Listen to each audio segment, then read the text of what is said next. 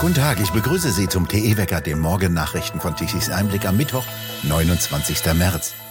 Dem 500. Wecker übrigens. Danke sehr für Ihr rasant steigendes Interesse, das uns sehr freut.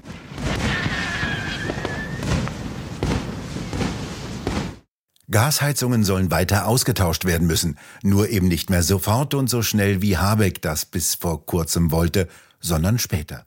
Denn nur wenn sie mit sogenanntem Ökogas betrieben werden können, sollen sie weiterlaufen dürfen. Also mit Wasserstoff. Den haben die Grünen grün oder blau angemalt und dann gilt er als umweltkorrekt. Die Heizungen, die nicht mit der Illusion Wasserstoff befeuert werden können, müssen dennoch ausgetauscht werden, also praktisch alle. Das verkündeten gestern die Koalitionäre der Ampel in Berlin als Ergebnis ihrer Verhandlungen. Das wichtigste Ergebnis heißt weiterhin Geld her. Spediteure sollen mehr Lkw-Maut bezahlen, also die Kunden, die sich die Waren liefern lassen. Dieses Geld soll die Bahn erhalten. Autobahnen dürfen gebaut werden, wenn daneben Windräder oder Photovoltaikanlagen entstehen. Und klar, Autofahrer sollen noch mehr bezahlen für CO2-Zertifikate. An Tankstellen sollen mehr Ladesäulen für Elektroautos gebaut werden. Woher der Strom kommt, muss die Betreiber nicht interessieren. Der Staat bekommt also noch mehr Geld. Was damit gemacht wird, ist noch offen, denn Lindner von der FDP, der derzeitige Finanzminister, hat immer noch keinen Haushaltsentwurf vorgelegt. Ebenso offen ist die Halbwertszeit dieser neuen Vereinbarung. Immerhin waren die Verhandlungen dazu nicht ganz einfach, wie die Parteispitzen gestern Abend treuherzig verkündeten. Die Zahl der Straftaten ist gegenüber dem Vorjahr um 11,5 Prozent gestiegen auf 5,6 Millionen Taten. Gegenüber dem letzten Vor-Corona-Jahr 2019 ergibt sich eine Steigerung von 3,5 Prozent. Ein Ergebnis, das Innenministerin Faeser am morgigen Donnerstag aus der neuen polizeilichen Kriminalstatistik für 2022 vorstellen wird. Gegenüber 2021 gab es mehr als 10 Prozent mehr Tatverdächtige, wie die Welt am Sonntag bereits vorab berichtete. Damit waren es erstmals wieder mehr als zwei Millionen Tatverdächtige in einem Kalenderjahr. Darunter wiederum knapp 784.000 Verdächtige ohne deutschen Pass. Dies entspricht einer Zunahme um 22,6 Prozent. Diese Zunahme ging wiederum stark auf das Konto der sogenannten Zuwanderer, also von Asylbewerbern, Flüchtlingen, geduldeten und sich unerlaubt in Deutschland aufhaltenden Personen. In dieser Gruppe allein gab es über 310.000 Tatverdächtige, 35 Prozent mehr als noch im Vorjahr. Die generelle Aufklärungsquote lag im vergangenen Jahr bei 57,3 Prozent, eine Verbesserung um 11,5 Prozent gegenüber 2021. Insgesamt kein angenehmer Termin für die Innenministerin, so schreibt Matthias Nikolaidis bei Tichys Einblick. Vor allem die zunehmende Kriminalität von Asylbewerbern, Flüchtlingen und anderen illegalen Zuwanderern dürfte Faeser in Erklärungsnöte bringen. Zu erwarten sei insofern, dass sie versuchen wird, sich durch blitzschnelles Umschalten zwischen offenen Armen für illegale Migration und Restriktionen für die einheimische Bevölkerung zu retten. Daneben gab es einen hohen Anstieg bei den tatverdächtigen Kindern, die laut Welt am Sonntag bei 93.000 Tatverdächtigen lagen. Das war ein deutliches Plus von 35,5 Prozent. Hinzu kommen 189.000 tatverdächtige Jugendliche zwischen 14 und 18 Jahren bei einer ebenfalls beachtlichen Zunahme von 6,8 Prozent im Vergleich zu 2019. Die häufigsten Taten bei Kindern und Jugendlichen waren laut Welt am Sonntag Diebstahl, gefolgt von Körperverletzung, Sachbeschädigung und Rauschgiftdelikten.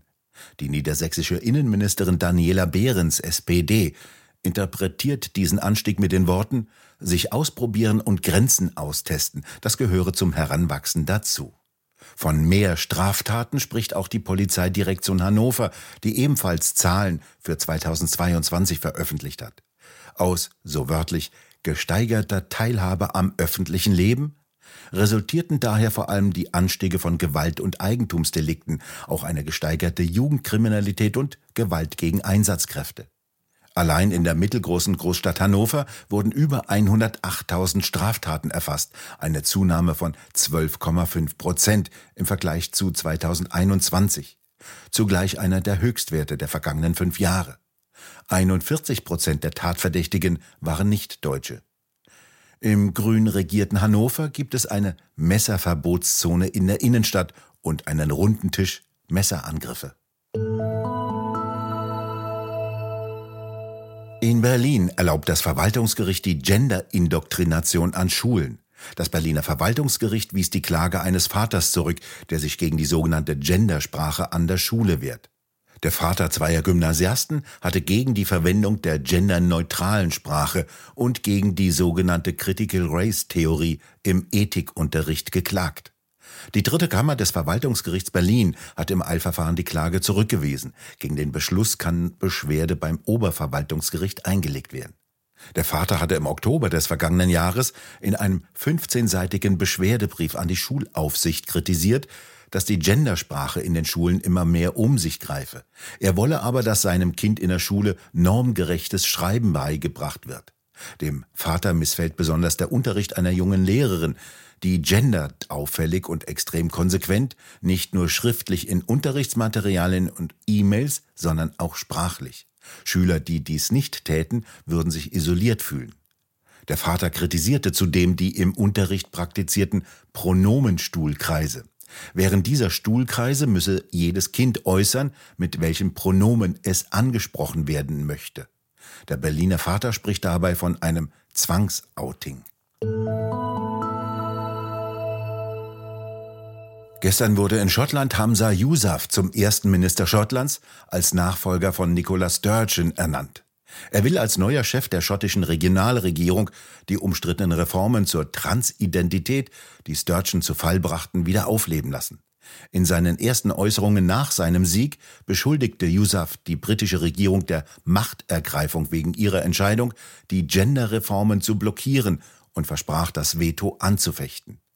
Die Reformen würden es allen Schotten über 16 Jahren ermöglichen, ihr rechtliches Geschlecht durch Unterzeichnung einer Erklärung zu ändern.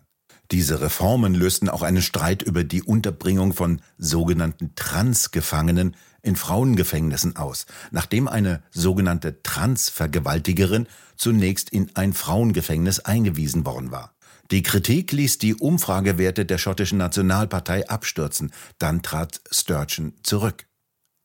Yusuf will außerdem die Unabhängigkeitskampagne in den fünften Gang schalten, wie er sagte, nach der sich Schottland von Großbritannien loslösen will. Er werde Großbritanniens Premierminister Rishi Sunak sofort um die Befugnis zur Durchführung eines weiteren Referendums ersuchen. Der Sprecher von Sunak dagegen verwies umgehend auf die Position Londons, die eine weitere Abstimmung über die Unabhängigkeit ablehnt.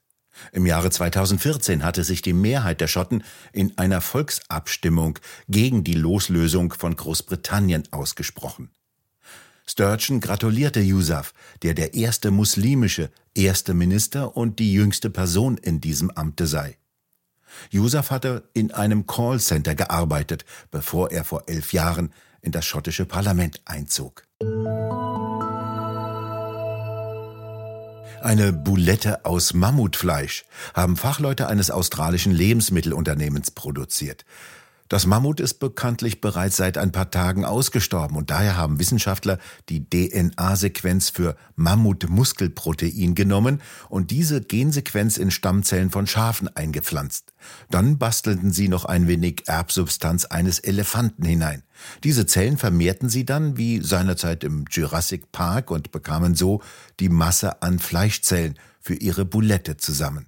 Das Wollmammut, das es bereits seit etwa 10.000 Jahren nicht mehr gibt, erwählten sie ziemlich politkorrekt, weil es ein Symbol für den Verlust der Artenvielfalt und für den Klimawandel sei. Die Steinzeitmenschen sind eben zu viel Verbrennerautos gefahren. Allerdings mit der für das Mammut unschönen Perspektive, aufgefuttert zu werden. Es sollte neue großartige Produkte liefern mit noch besseren Esserlebnissen, heißt es. Doch selbst essen wollten die Wissenschaftler ihre Bulette aus dem Labor nicht. Sie hätten schließlich keine Ahnung, wie ihr Immunsystem reagieren würde, denn dieses Protein hätten Menschen seit Tausenden von Jahren nicht mehr gegessen. Das Aprilwetter geht weiter, jetzt mal nicht wechselhaft und kalt, sondern wechselhaft und mild. Heute kommen viele Wolken von Westen mit ein paar Niederschlägen im Nordosten und Osten. Gegen Abend können dann im Westen ein paar Niederschläge fallen. Die Temperaturen reichen von 8 Grad im Norden, 10 Grad im Osten, über 15 Grad in Köln bis zu 19 Grad im Süden. Am Donnerstag dreht sich die Strömung. Milde und feuchte Luft kommt dann aus dem Westen und bringt zum Wochenende hin auch wieder kräftigere Niederschläge mit. Dann sind auch wieder Gewitter drin. Und nun zum Energiewendewetterbericht von Tichys Einblick. Der Wind hat sich wieder schlafen gelegt, nachdem er ein paar Tage geweht hat. Von den Windrädern kamen um 12 Uhr gestern Mittag etwa magere 12 Gigawatt elektrische Leistung. Um 12 Uhr mittags benötigte Deutschland aber eine elektrische Leistung von 74 Gigawatt. Die konventionellen Kohle- und Kernkraftwerke lieferten eine elektrische Leistung von 30 Gigawatt. Das war auch bitter nötig, denn um 12 Uhr konnten die Photovoltaikanlagen nur 27 Gigawatt liefern, um 19 Uhr dann schon nichts mehr.